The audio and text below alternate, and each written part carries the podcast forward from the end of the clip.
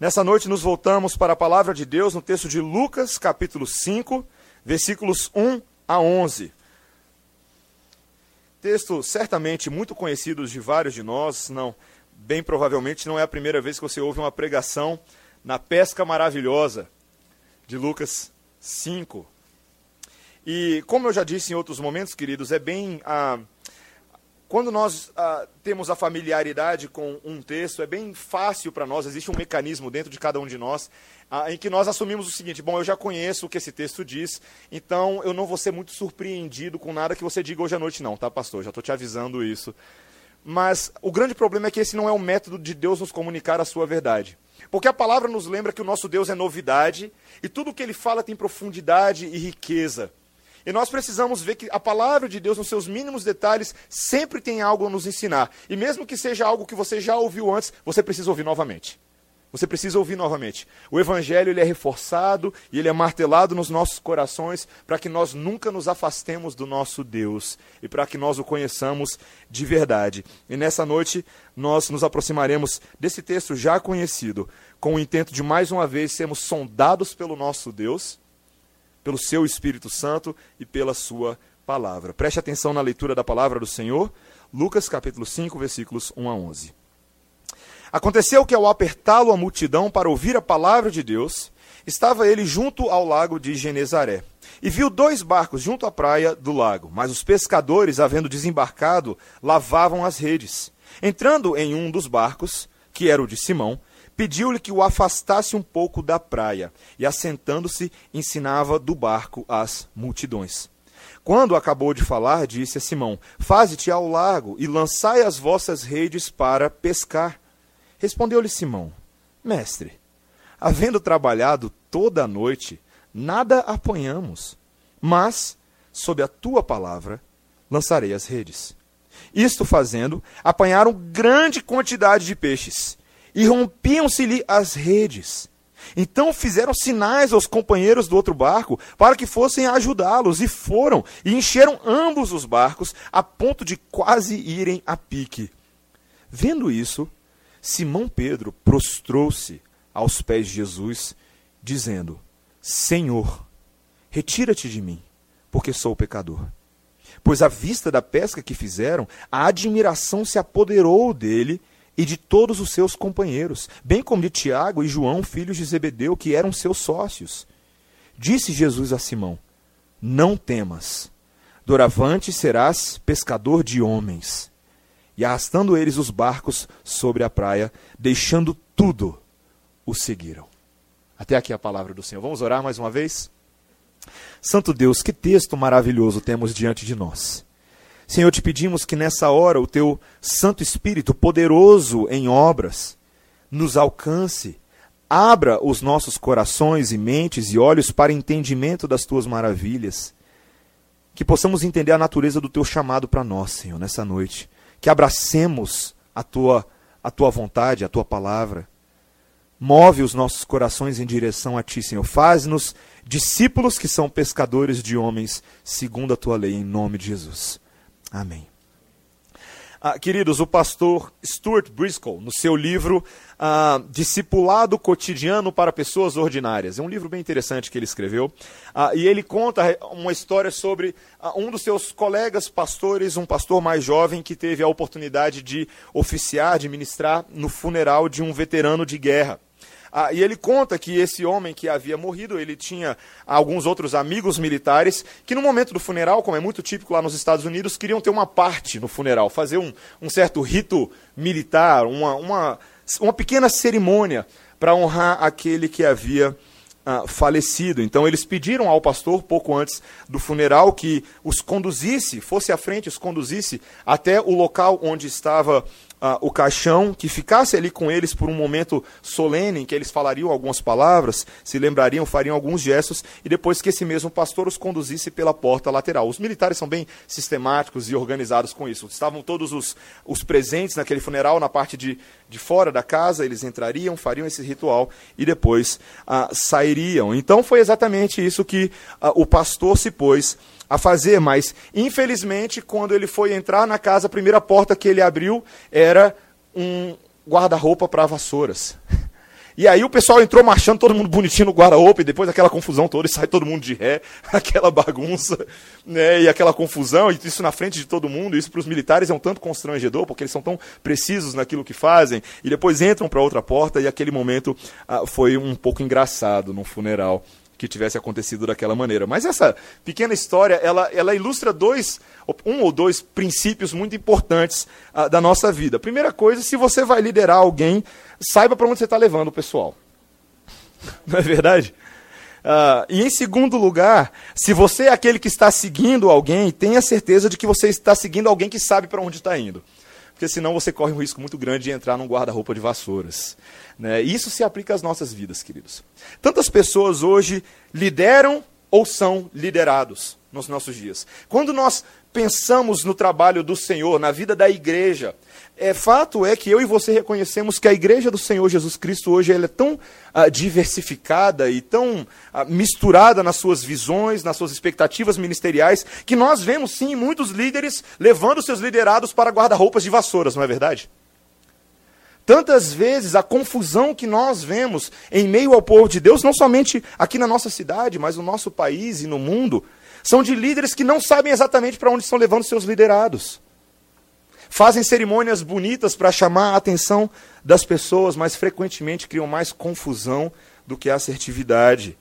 E nós precisamos entender que no mundo em que nós vivemos, quando nós falamos sobre discipulado, nós somos atacados por tantas tendências da modernidade que é muito fácil você levar as pessoas para lugares onde elas não devem.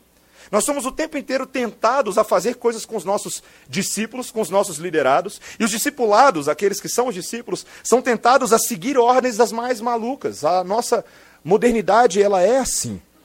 O pastor Os Guinness, um grande teólogo reformado, escreveu um livro chamado Jantando com o Diabo, Dining with the Devil.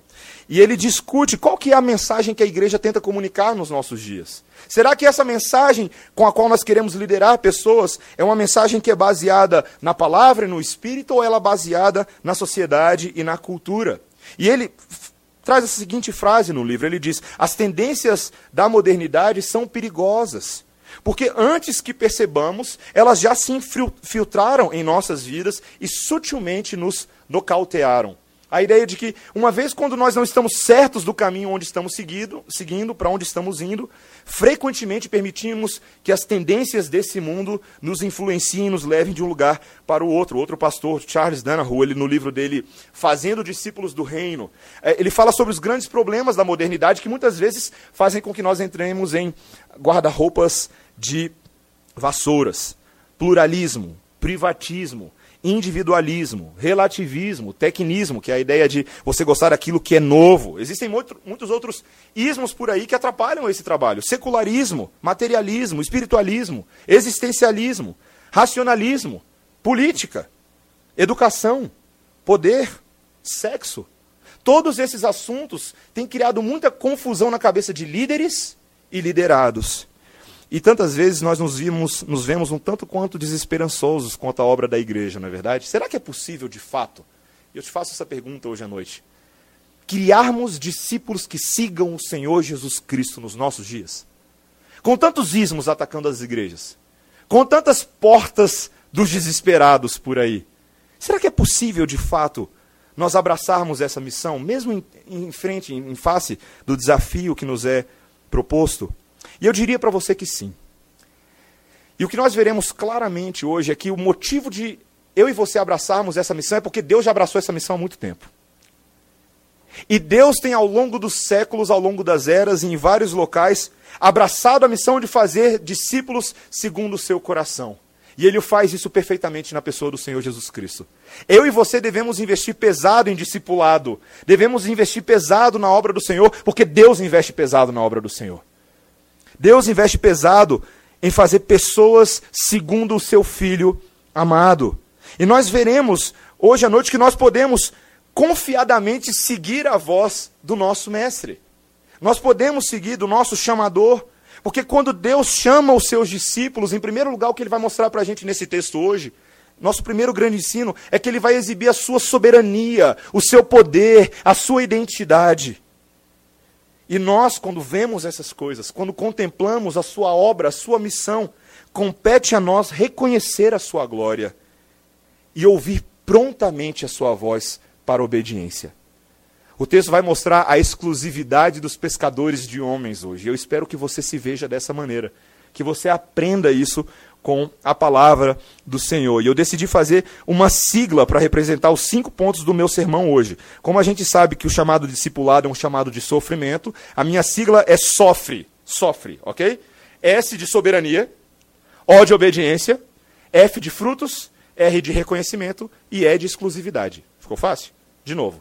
S de soberania, O de obediência, F de frutos, R de reconhecimento e E de exclusividade. Nós vamos ver cada um deles brevemente. Vamos começar com a parte da soberania, que Jesus sempre chama os seus discípulos de acordo com o plano soberano de Deus. Veja que logo no versículo 1 nós lemos as palavras que aconteceu que ao apertá-lo a multidão para ouvir a palavra de Deus, estava ele junto ao lago de Genezaré. Lucas faz vários desses versículos de transição entre o que aconteceu antes e o que vem depois. Se você lembrar, nós vemos, uh, nós vimos na semana passada esse início profícuo do ministério de Jesus em que ele expulsa demônios, em que ele cura enfermidades, em que ele prega a palavra do Senhor nas sinagogas da Judéia, de Cafarnaum.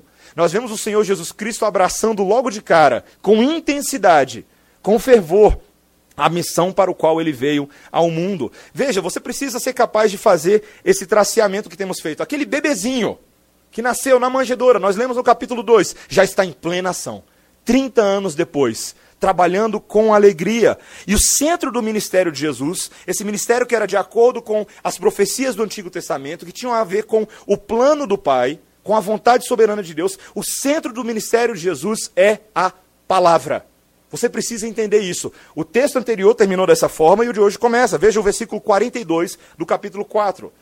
Veja claramente, quando Lucas nos diz: sendo dia, saiu e foi para um lugar deserto, as multidões o procuravam e foram até junto dele. Instavam para que não o deixasse. Ele, porém, lhes disse: É necessário que eu anuncie o evangelho do reino de Deus também às outras cidades, pois para isso é que fui enviado e pregava nas sinagogas da Judéia. O chamado de discipulado de Jesus para as pessoas que o seguiam tinha a ver com a pregação da palavra. E ele começa o capítulo 5 dessa maneira também, dizendo que as multidões apertavam Jesus, apertavam Jesus para ouvir a palavra, e Jesus incansavelmente continuava dando a palavra. Você precisa entender isso, meu amado.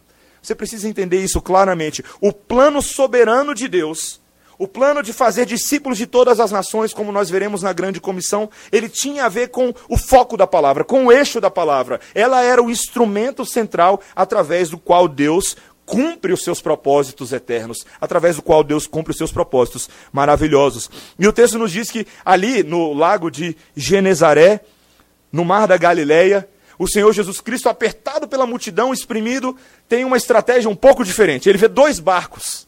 E ele vai atrás de saber quem é o dono do barco, e ele pede para entrar num desses barcos e se afastar um pouco da, da margem, para que ele possa falar para a multidão. Se você conhece alguma coisa ah, da da configuração geográfica dessa região, você tinha muitos pequenos morros perto dos lagos, perto do, ao redor do lago de Genezaré. E provavelmente o que você tinha ali era uma situação acústica em que o Senhor Jesus Cristo falava para um auditório de pessoas em terra enquanto ele estava no mar. Ali provavelmente a voz dele poderia se propagar com ah, de uma maneira muito eficiente. Mas você precisa começar a notar sutilmente o que o Senhor Jesus Cristo está fazendo sutilmente. Então, é tão interessante observar a sutileza da soberania de Deus nas Escrituras Sagradas. Porque o texto nos diz no versículo 2, uh, veja, ele diz: E viu dois barcos junto à praia do lago, mas os pescadores, havendo desembarcado, lavavam as redes. Era muito comum que após uma, um dia de pescaria, ou nesse caso, uma noite inteira, uma madrugada, que os pescadores tirassem as redes para que pudessem repará-las. Muitas vezes elas eram danificadas, ou estavam sujas e ficavam, precisavam ficar prontas uh, para a próxima pescaria. Mas o versículo 3 nos diz: entrando em um dos barcos que era o de Simão. Pediu-lhe que o afastasse um pouco da praia e, assentando-se, ensinava do barco as multidões. Você consegue reparar aqui a sutileza da soberania de Deus? Entra na história um homem chamado Simão. Simão. Quem é Simão? Simão é pescador, ué. Simão não é ninguém. É apenas apenas um homem com quem Jesus contou ali Não foi ali temporariamente para resolver um problema e depois nunca mais teve nada com esse homem. É? Não. Queridos, a palavra de Deus é sutil. Esse homem seria declarado pedra da igreja em Mateus 16. Esse homem seria braço direito do ministério de Jesus. Ele mal sabia disso. Ele mal sabia disso. Ele mal sabia que ele estava entrando na história de Jesus e Jesus estava entrando na sua história. E uma vez que esse momento aqui estava se desenvolvendo, jamais terminaria. O laço entre esses dois homens seria inseparável. Grande parte das escrituras sagradas estão na nossa frente hoje por causa desse Simão, esse homem pescador à beira do lago. Você consegue reparar a sutileza do nosso Deus? Como tantas vezes o nosso Deus opera a sua soberania e alcança os seus grandes servos nas situações mais cotidianas do dia a dia. E ele faz isso o tempo inteiro, meus irmãos. Ele faz a torto e a direita. Esse homem aqui, num primeiro momento, nesse primeiro encontro, não recebeu logo um chamado de cara, Simão, vejo que serás profeta, um grande homem de Deus, ou alguma coisa do tipo. Não. Jesus simplesmente entra no barco dele. Entra no barco dele. Queridos, nosso Deus, ele faz assim muitas vezes nas nossas vidas. É assim que ele chama os seus discípulos. Ele é muito mais sutil e muito mais singelo do que as nossas formas. Outro dia eu estava conversando ah, com um rapaz, e na nossa igreja nós temos a, a, a grata alegria de ter muitos homens que querem ser pastores. E eu fico feliz com isso. Eu fico um pouco desesperado também, ah, porque tem que cuidar de muitos deles. Ah, mas, conversando com uns desses jovens que queria ser pastor, ele virou para mim e falou assim: Pastor, como é que você descobriu o dia que você queria ser pastor? Falei, Boa pergunta. Seria muito mais fácil, eu falei para ele, se tivesse vindo uma voz do céu no meu quarto: Este é meu filho amado em quem me comprazo. Teria sido bem mais fácil, mas não foi assim que aconteceu comigo. Na verdade, a maneira como o Senhor me chamou foi ao longo dos anos, um efeito cumulativo da palavra no meu coração, que cada vez foi mais trazendo convicção daquilo que eu gostaria de fazer com relação ao Senhor. Esse chamado interno foi gerado ao longo do tempo. E em momentos específicos, acampamentos de. Quando eu era criança, eu tinha 12 anos, eu participei de um acampamento e um missionário pregou uma, um, uma determinada palavra naquele dia que mexeu muito comigo. Eu não sabia ainda o que seria da minha vida, se eu seria missionário, se eu seria pastor, eu sabia que o Senhor estava me chamando, sutilmente, por meio da Sua palavra ao longo dos anos. O Senhor faz isso, queridos. A Sua palavra está sempre envolvida soberanamente, de forma sutil, no chamado dos seus servos, e nós precisamos reconhecer isso. Não apenas Simão será envolvido na história, mas logo adiante, no versículo 10, você vê outros dois que também são muito importantes, está vendo? Quem são os dois do versículo 10? Tiago e João. Pedro, Tiago e João, num barquinho no mar da Galileia. Oh, coisa boa. Discípulos do Senhor Jesus. Queridos, nós precisamos admirar a soberania do nosso Deus no chamado dos seus discípulos. Deus sabe o que ele está fazendo. Ele não entra em qualquer barco à toa. Ele sabe exatamente o que está fazendo. Mas veja que a partir dessa soberania, vemos também um chamado à obediência. O versículo 3 ah, nos diz que, entrando em um dos barcos, que era o de Simão, pediu-lhe que o afastasse um pouco da praia e, assentando-se, ensinava do barco as multidões. Quando acabou de falar, disse a Simão: Faze-te ao largo e lançai as vossas redes para pescar. Aquele grande mestre poderoso em palavras, o texto nos diz que a essa altura os outros evangelhos já mostram que Jesus já era reconhecido como um rabi. A autoridade das suas palavras era única, a maneira como ele ensinava chamava a atenção das pessoas. E esse mestre, esse rabi, utilizando-se de um barco como um púlpito, agora termina a sua pregação, esse dia cansativo de pregação, e ele vira para Simão, que está no barco com ele, e fala: Simão, é o seguinte, lança a rede na água. a gente precisa levar em consideração o humor da situação, queridos. Nós precisamos entender o que está acontecendo aqui. Jesus é um mestre e ele vira para Simão e pede que Simão lance sua rede para pescar. E a resposta do versículo 4, veja, como acabou de falar, versículo 5, perdão. Respondeu-lhe Simão, mestre, havendo trabalhado toda a noite, nada apanhamos. Eu fico pensando o que, que Pedro, ou Simão nesse caso, estava pensando. Ele olhou para Jesus e certamente, como um bom judeu que ele era, deve ter reconhecido em Jesus a autoridade de um, de um professor, de um mestre, como de fato ele era. Mas o pescador era Pedro. O pescador era Simão. Jesus Cristo até poderia dominar muito bem as suas palavras, as suas ideias, mas até onde Simão lembra, e é possível que ele ouviu alguma coisa, esse homem não era carpinteiro? O que, que esse homem está falando de peixe, de pescaria? Sabe, queridos, a gente tem que apreciar a ironia da situação porque eu e você somos assim. Eu e você, muitas vezes, no nosso fazer igreja, nós até achamos que Jesus tem poder e glória, mas que talvez ele não seja o mais preparado para resolver alguns dos assuntos que a gente tem que resolver na vida da igreja, não é verdade? Isso não acontece com vocês? Isso acontece comigo. Às vezes, quando eu tenho que resolver um problema, eu tendo a ser muito mais pragmático e tentar resolver as coisas com as minhas próprias mãos do que deixar a palavra de Jesus guiar as minhas ações. Isso acontece conosco. Sabe, ó Senhor Jesus Cristo, eu sei que está escrito lá na Bíblia isso, isso, isso, mas você não teve que passar por esse problema. Se o Senhor Jesus Cristo tivesse essa ovelha que eu tenho, ah, ele não, ele não teria falado isso. Se o Senhor Jesus Cristo tivesse essa família que eu tenho, ele, não, ele, ele saberia melhor, simplesmente. Se o Senhor Jesus Cristo soubesse que ao longo de todos esses anos eu tenho trabalhado fielmente, lançado minha rede ao mar com essa igreja, ele não pediria simplesmente para eu lançar a rede ao mar novamente.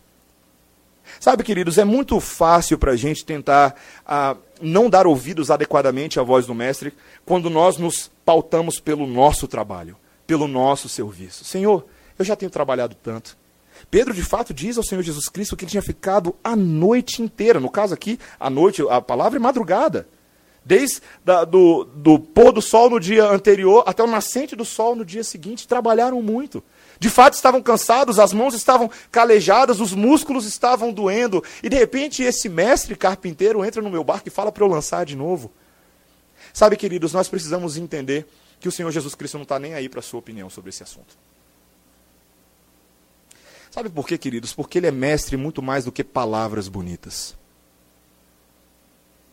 Esse que nos manda lançar a rede ao mar é Deus. Ele é Deus. Ele sabe o que ele está pedindo.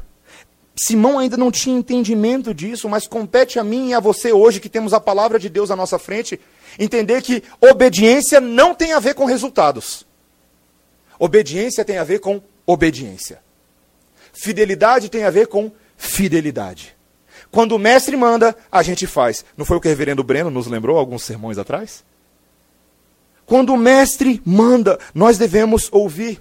O grande problema da igreja evangelical contemporânea é o seu alto pragmatismo. Os muitos livros encontrados nas livrarias evangélicas para modelos de crescimento de igreja, métodos de crescimento de igreja, querem tentar traduzir em termos meramente quantitativos que se você fizer isso, vai acontecer isso com a sua igreja. O sucesso da sua igreja virá se você seguir tal, tal, tal coisa. Ou apenas, apenas focado em resultados, em números, em dinheiro. Mas, queridos, não é essa a expectativa que o Senhor Jesus Cristo quer para você. E nem para mim hoje à noite. Ele quer que nós sejamos obedientes porque ele mandou. Ponto. Pedro não sabia o que ia acontecer. Ele não tinha noção. Mas ele responde da forma como eu e você devemos responder. Veja a resposta dele. O que, que ele diz? Mas sob a tua palavra lançarei as redes. A palavra de Deus é suficiente, queridos a palavra de Deus é suficiente. Sabe por que, que eu e você devemos lançar as redes no Parque Sul, na cidade de Brasília, no Distrito Federal, na sua universidade, na sua família, nos ambientes pelos quais você anda todos os dias? Porque o Mestre mandou. Ponto. Isso nos é suficiente. Queridos, nós precisamos entender que o nosso pragmatismo moderno não funciona muito com o cristianismo obediência e fidelidade são necessárias mesmo no meio da incerteza. Mesmo quando nós já trabalhamos a noite inteira. Mesmo quando o corpo está cansado, o Senhor manda lançar a rede ao mar. Pedro não estava pronto, Simão não estava pronto para o que iria acontecer. O que, que o versículo 6 nos diz? Olha o versículo 6. Isto fazendo, apanharam grande quantidade de peixes e rompiam-se-lhe as redes. Eu fico imaginando essa cena. Em princípio, o pescador é Simão, e ele sabe o que ele está fazendo. Ele sabe qual é a área onde é melhor lançar, ele sabe como o mar funciona, ele olha para as águas, ele reconhece os movimentos. De repente vem Jesus e simplesmente manda lançar as redes. Não tem planejamento, não tem nada, não tem hora do dia. Ele manda lançar. E essas redes, em vez de voltarem incredulamente vazias, elas voltam apinhadas de peixe. Eu lembro de uma experiência que eu tive uma vez, quando eu fui na fazenda da nossa irmã, Dona Leni, Eliane, Cláudio Cruz. E eles têm uma represa lá na fazenda. Eu era bem jovem. E uma vez eles botaram um pouco de pão ah, nas nossas mãos e falaram assim: olha, para pescar fica mais fácil você botar o pão, porque o peixe vem e você dá uma, uma anzolada na cabeça dele e ele vem para você. Né? E eu lembro daquela cena, era bastante pão, e em vez de eu jogar um pão por vez, o que eu fiz foi pegar todo aquele pão e joguei na água. Né? E os peixes ficaram doidos. Né? Começaram a pular literalmente como se o pão tivesse no ar. Né? Queridos, foi exatamente isso que aconteceu aqui. Algo aconteceu através das palavras de Jesus, que o pão foi lançado na água e esses peixes ficaram doidos e eles falaram: Eu quero é rede. E eles correram para a rede. Eles correram para a rede. O texto nos diz que a rede ficou tão cheia, tão cheia, no versículo 7, que eles fizeram sinais aos seus companheiros do outro barco para que fossem ajudá-los. E foram e encheram ambos os barcos a ponto de quase afundarem os dois barcos. Queridos, talvez essa foi a melhor pescaria da vida desses homens, em termos de peixes biológicos, peixes físicos. Queridos, isso é impressionante. Meus irmãos, nós precisamos entender o que é que está acontecendo nessa situação. Eu já afirmei para você no segundo ponto, de que este que está no barco com eles é Deus. E sendo Deus, Ele é criador dos céus e da terra e tem poder sobre todos os animais. Você entende isso? Você entende que o Senhor Jesus Cristo, aquele que estava no barco, não apenas sabia que havia peixes no lago Genezaré, mas conhecia os peixes pelo nome? Sabia de cada um deles. Entendia como funciona o mecanismo das águas, porque João 1 e Gênesis 1 nos lembram que quando o mundo foi feito, ele estava lá. Ele era agente da criação. Ele botou ordem nessa casa e ele é dono desses peixes. E quando o dono dos peixes manda que os peixes venham, eles vêm. Queridos, vocês conseguem entender como esse princípio do relacionamento de Cristo com a sua criação é carregado para o relacionamento de Cristo com os corações dos homens? Ele é dono de toda criatura que habita sobre a face da terra. E quando ele ordena a corações que estão no lago deste mundo que venham, esses corações vêm e não há o que eles possam fazer. A reforma protestante e o calvinismo clássico têm nos ensinado um dos grandes, uma das grandes doutrinas da graça, aquela que nós chamamos de graça irresistível. Essa que diz que quando o nosso Deus, na eternidade, no pacto da redenção e no pacto da graça, ele estabelece que ele irá salvar os homens. Ele não simplesmente anuncia uma possibilidade de que esses homens venham até ele, não. Ele é responsável por chamá-los, por vocacioná-los, por predestiná-los, por justificá-los, por santificá-los, por glorificá-los. A graça de Deus é irresistível. Não há um homem nesse mundo que não ouça a voz de Deus e possa ficar quieto no seu canto. Sabe por quê? Porque Ele é dono de toda criatura. Queridos, a palavra de Deus não nos garante, nos garante que se eu e você lançarmos a rede aqui na igreja presbiteriana, semear futura igreja presbiteriana redenção, de que os, os peixes virão na hora. Não há nenhuma garantia para isso. Mas sabe qual é a garantia que eu e você temos do nosso lado? Deus. Deus está do lado da igreja. E Deus é responsável pela fidelidade com os seus próprios meios. Ele nos disse em Romanos 10, 14 que a fé vem pelo ouvir e ouvir a palavra de Deus. Romanos 10, 17. E quando a palavra de Deus é pregada fielmente, o bom pastor que dá a vida pelas suas ovelhas vai trazendo ovelhinhas para o seu aprisco, ovelhinhas para o seu rebanho de todas as tribos, de todas as nações, de todas as línguas, e ele o faz por meio da sua palavra. Os seus eleitos, que se distribuem pela face de Brasília, pela face do Distrito Federal, são trazidos quando ouvem a voz do grande pescador, o grande pescador, muito maior do que Simão. Queridos, nós precisamos entender que os frutos competem ao Senhor e a nós compete fidelidade. E sabe uma coisa? Ele é tão bom, tão bom, que de vez em quando ele até traz os peixes.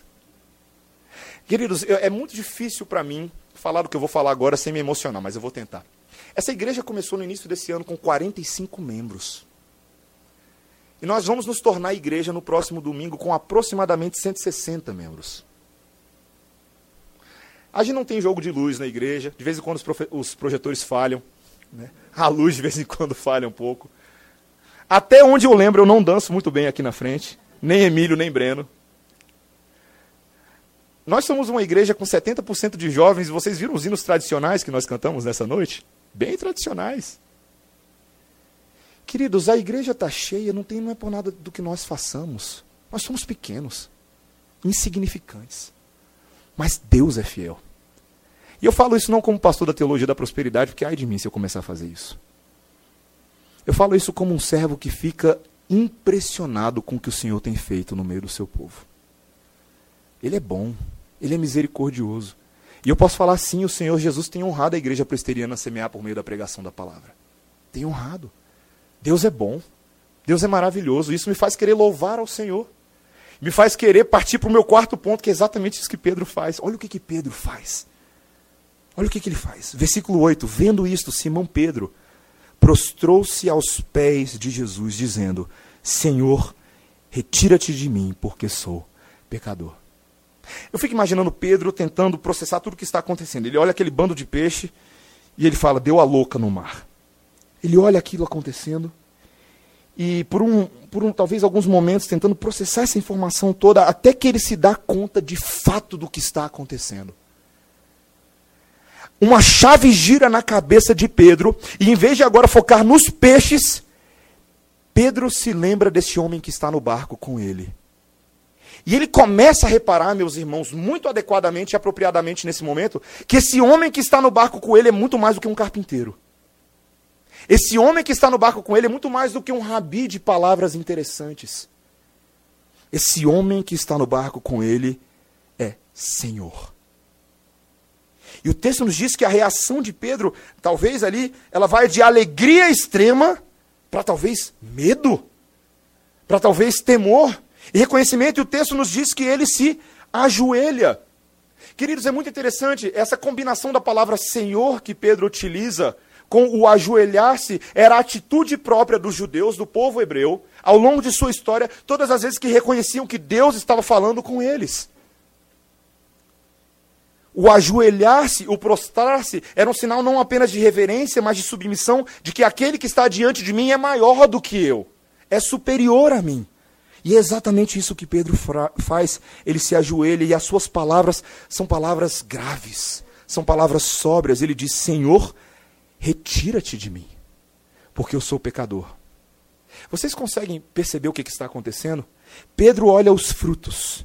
Pedro, que havia lançado as redes no mar, ele agora se depara com a presença do próprio Deus no barco com ele. Isso era de fazer o coração tremer. Ele reconhece a distância que existe entre, entre esse ente santo e este homem pecador, e ele se chama de pecador. Ele não pode estar mais na presença desse homem. E o texto nos diz no versículo 9: Pois à vista da pesca que fizeram, a admiração se apoderou dele e de todos os seus companheiros, bem como de Tiago e João, filhos de Zebedeu, que eram seus sócios. O texto nos diz que não apenas Pedro, mas aqueles homens todos, inclusive, inclusive os futuros discípulos, Tiago e João, também ficaram assombrados, admirados. O ensino aqui é muito claro, meus irmãos. É muito claro. Nós precisamos reconhecer quem é o Senhor da, da pesca. Nós precisamos reconhecer. Sabe, se por um lado o nosso coração fica alegre quando a gente vê o Senhor enchendo a rede, não é verdade? Essa alegria deve, no momento certo, dar espaço ao assombro e à admiração.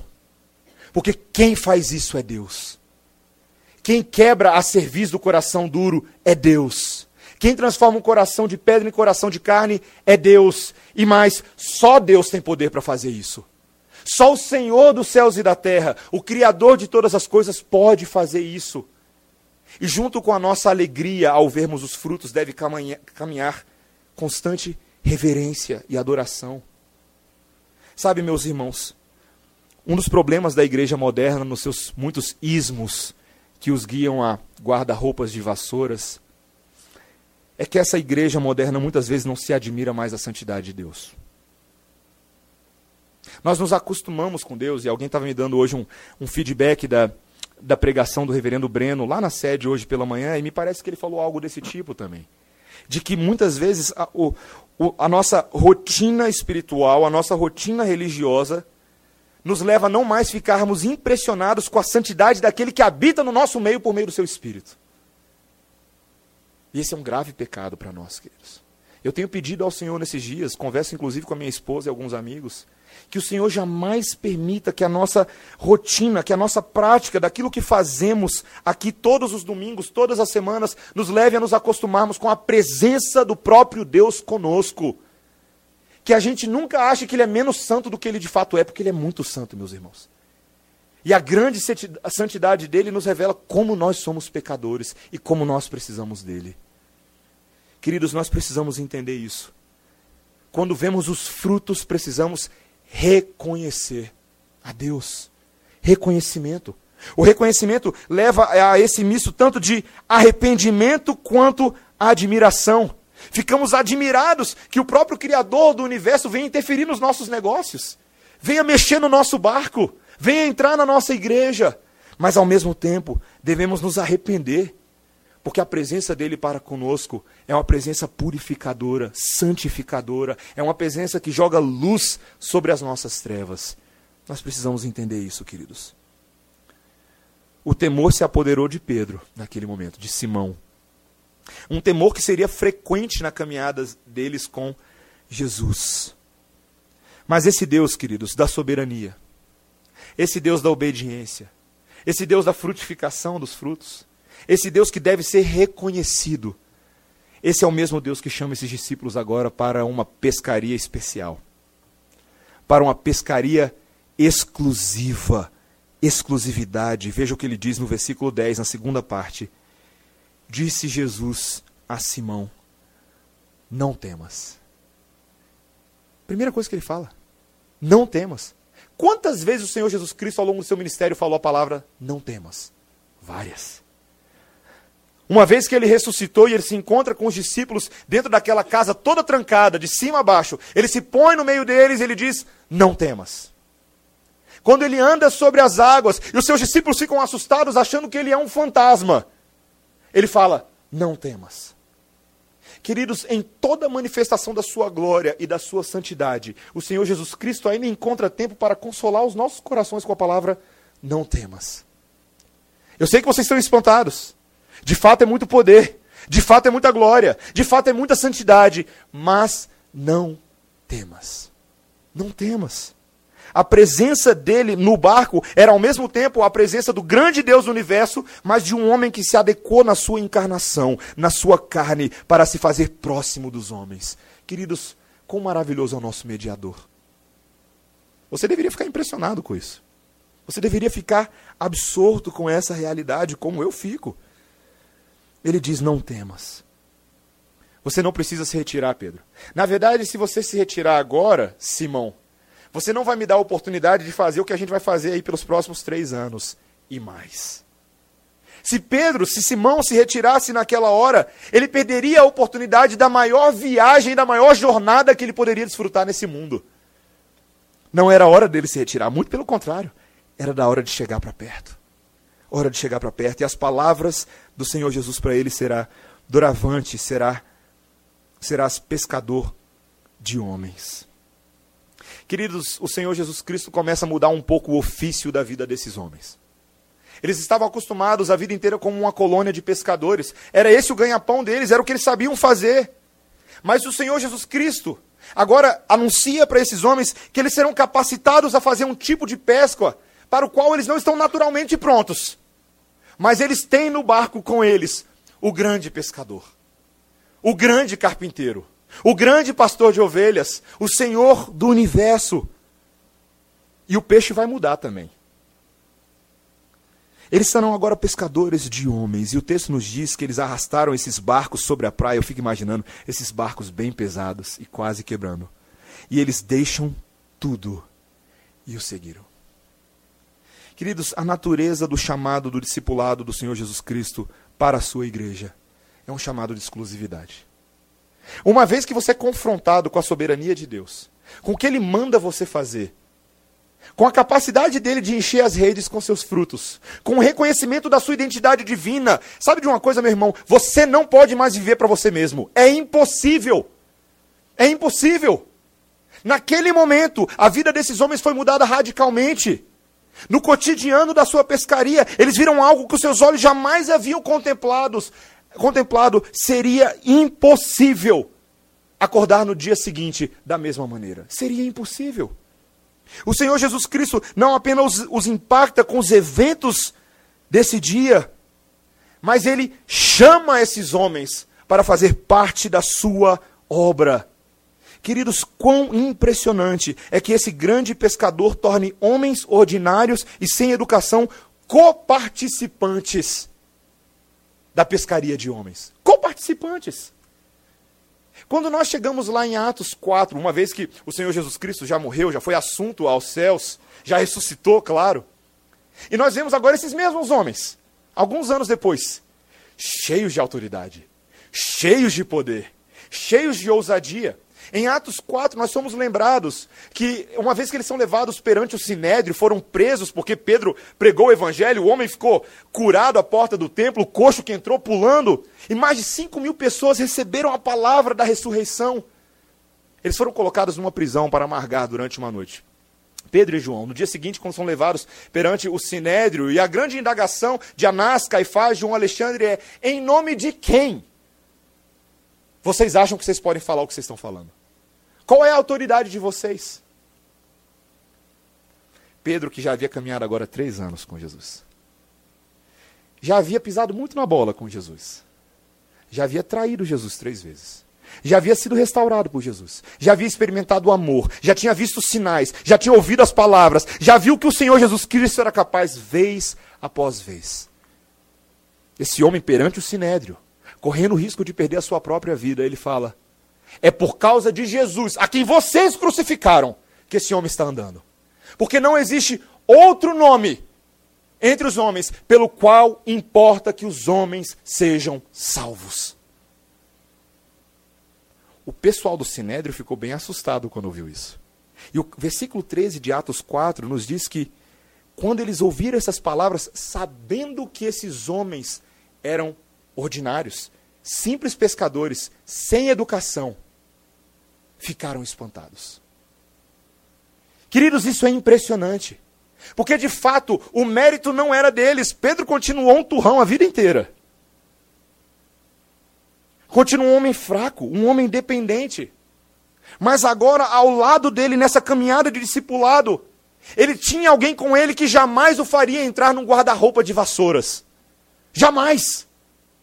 É um homem também que jamais levaria ele meramente para um funeral ou para um caixão. Não, o Senhor Jesus Cristo é aquele que nos conduz à vida eterna, meus irmãos. É aquele que nos conduz à vida. E o caminho com ele é certeiro.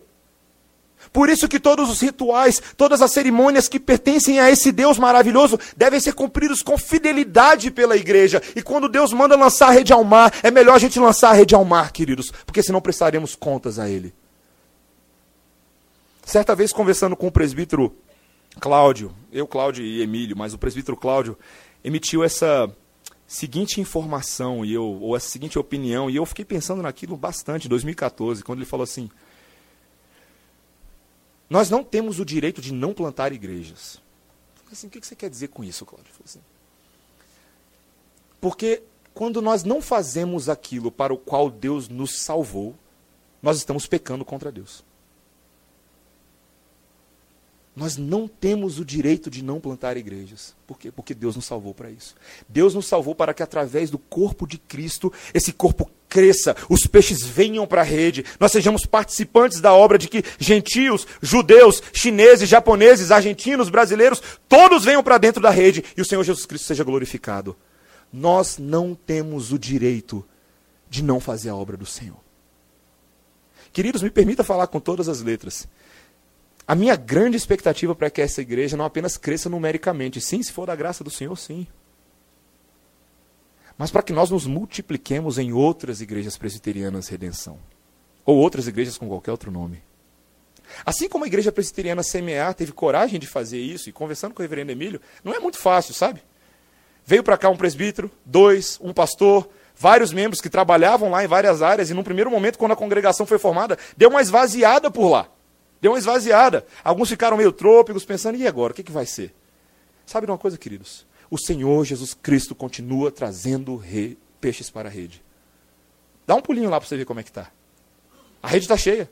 A rede está cheia aqui. Sabe de uma coisa, queridos? Existem eleitos do Senhor espalhados ao nosso redor e compete a nós pregar o Evangelho obedientemente sem saber se virão para a rede ou não, mas na expectativa de que venham e que sejamos fiéis ao Senhor. Esse é o nosso trabalho. Crescer para a glória dele. Não crescer apenas numericamente, mas esses peixes têm que ser discipulados. Esses peixes têm que ser edificados. Eles têm que aprender o fundamento da fé. Eles têm que conhecer o Senhor. Eles têm que conhecer a história da redenção. Eles têm que conhecer os pactos. Esses peixes precisam crescer para que sejam peixes pescadores, como eu ouvi o pastor Elias uma vez falar. Peixes pescadores. Só no reino de Deus você vai ver esse tipo de coisa. A cena é engraçada, para para pensar. Peixes pescadores. Nós somos assim, queridos. Nós somos assim. O Senhor Jesus Cristo estava pescando esses homens para que eles abandonassem tudo e seguissem o Senhor. Sabe, meus irmãos, como eu falei no início, é muito importante que você, se você está liderando alguém, que você saiba exatamente para onde você está indo. E se você está sendo liderado por alguém, que você saiba exatamente para onde essa pessoa está te levando. Queridos, é tão bom nos lançarmos aos cuidados do Senhor Jesus Cristo, não é verdade? Porque Ele é essa pessoa. Ele é o chamador de discípulos. Ele é o chamador de homens que sejam comprometidos com a igreja. Nós nos alegramos, irmãos, porque o Senhor Jesus Cristo não apenas nos disse que nós devemos segui-lo, mas ele nos disse como vai ser a nossa jornada. Ele nos disse o que vai acontecer com essa igreja, que ainda que por um tempo sejamos aflitos por todas as sortes de tribulação, seramos, sejamos perseguidos pelos homens, por governantes, por ideologias nesse mundo, ainda que por um tempo tenhamos que tomar a nossa cruz, dizer não para nós mesmos e seguimos a voz do nosso mestre. Queridos, fato é que Canaã celestial está logo à frente. Logo à frente. O caminho vai ser difícil, muitas vezes experimentaremos o Gólgota nas suas manifestações nesse mundo. Mas nós precisamos lembrar que aquele que disse que no mundo tereis aflições foi o mesmo que disse: Mas tem de bom ânimo, eu venci o mundo. Eu venci o mundo. O nosso chamado é certeiro, queridos. O nosso chamado é certeiro. E que o Senhor nos encoraje nessa noite. A igreja vai ser inaugurada no domingo que vem. Não seremos nem eu, nem Reverendo Emílio, nem Breno pregando. Será o presbitério de Brasília legitimando e colocando o selo de que a obra do Senhor está sendo realizada nessa igreja. Mas como o reverendo Emílio muito bem nos lembrou nessa manhã, é apenas o início. É apenas o início. É a inauguração de uma caminhada de pescaria para a glória de Deus. E que você se veja dessa forma. Amém? Vamos orar, irmãos. Senhor, nós louvamos o teu bom nome porque aprova o Senhor na tua grande misericórdia, no teu planejamento tão acima dos nossos pensamentos, nos chamar para sermos pescadores de homens. Pedro experimentou isso com Tiago, com João, com os outros discípulos.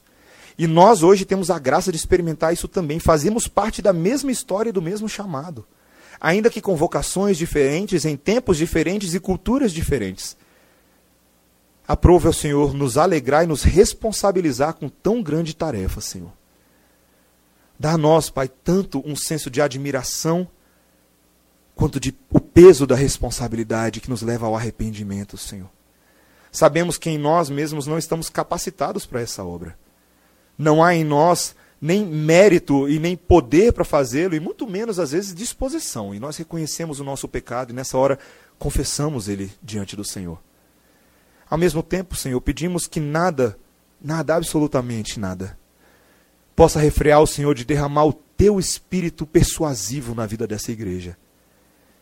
Que o Senhor nos leve a obedientemente, intencionalmente, sermos fiéis no lançar as redes ao mar. Ajuda-nos nisso, Senhor, não com a expectativa apenas de frutos, mas em primeiro lugar por causa da glória do Senhor. Mesmo que os frutos não venham no nosso tempo, Senhor, ajuda-nos a trabalhar porque o Senhor nos ordenou. Ajuda-nos a termos essa a profundidade dessa maturidade. Queremos, como igreja, Senhor, sermos encontrados fiéis ao Senhor. Conduz-nos em caminhos também de esperança e vitória. Traz os peixes à rede, Senhor. Queremos ver para que a nossa fé seja aquecida, os nossos corações sejam fortalecidos e a nossa tese encorajada, Senhor. Abençoa-nos nessa noite, em nome de Jesus. Amém.